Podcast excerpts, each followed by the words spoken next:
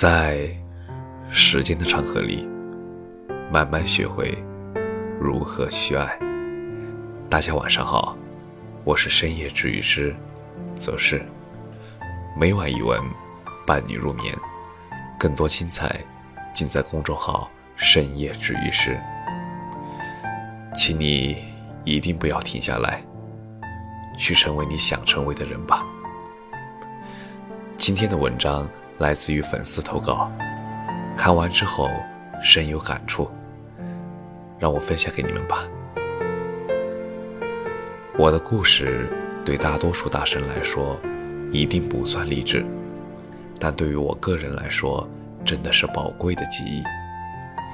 每当想起那个吃个晚饭，听着绅士，在寒风中逆行，朝着自习室走去的人时，我都深感温暖，与这个世界给我的爱意。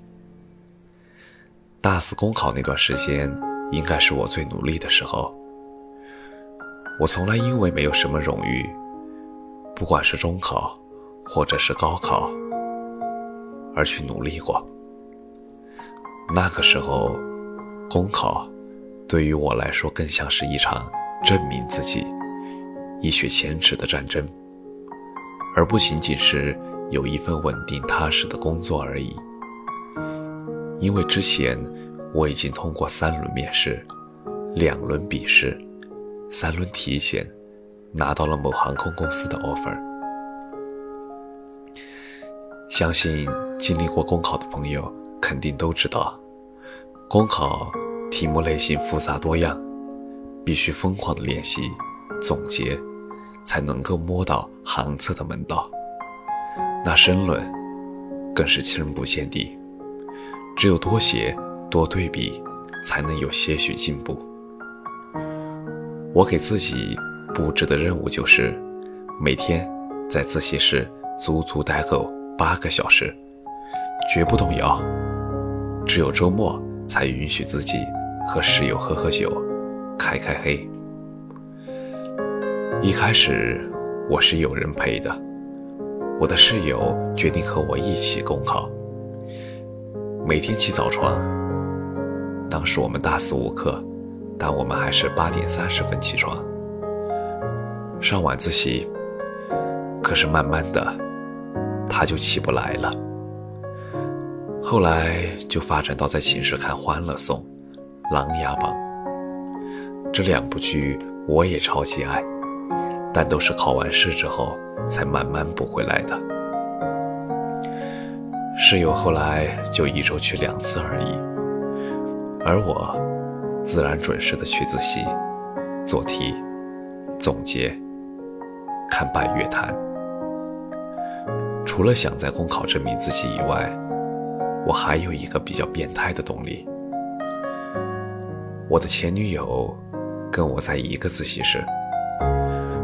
而且，我在上自习的路上，经常也会看到她和她的男朋友挽着手一起自习。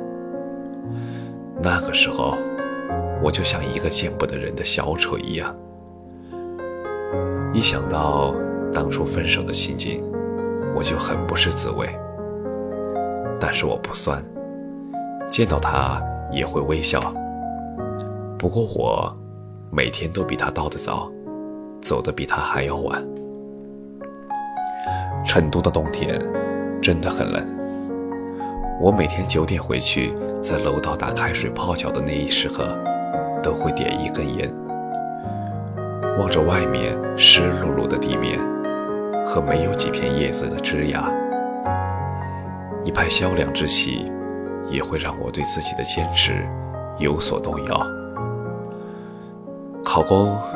确实也很难。虽然我没有考过研，但是我很相信那句话：努力不一定成功，但不努力绝不可能成功。我熄灭烟头，转身回去泡脚的背影，一定比较帅气。随着时间推进，自习室的人已经越来越少了。甚至后面已经走了一半儿，一部分是因为放弃考研或者考公，一部分是去参加银行考试去了。考前的一天，我收拾好了两箱资料，回头看了看这个自习室，心里一阵满足。但是我不想再坐在里面了。很幸运，我通过了笔试。在疯狂的面试之后，我也有惊无险的收到了录取通知电话。当电话通知我录取体检的时候，我想起了那些在寒风中逆行的日子，大概是感动了老天，而我却感动了自己。我抱着我妈妈哭了，因为我。前前后后准备了八个月，考公对于我而言还达不到什么光宗耀祖的程度。不过我证明了自己，我很满足。体检完毕之后，当我走出医院的时候，我又点起了一根烟。我想起了四个字：天道酬勤。感谢你的收听，晚安。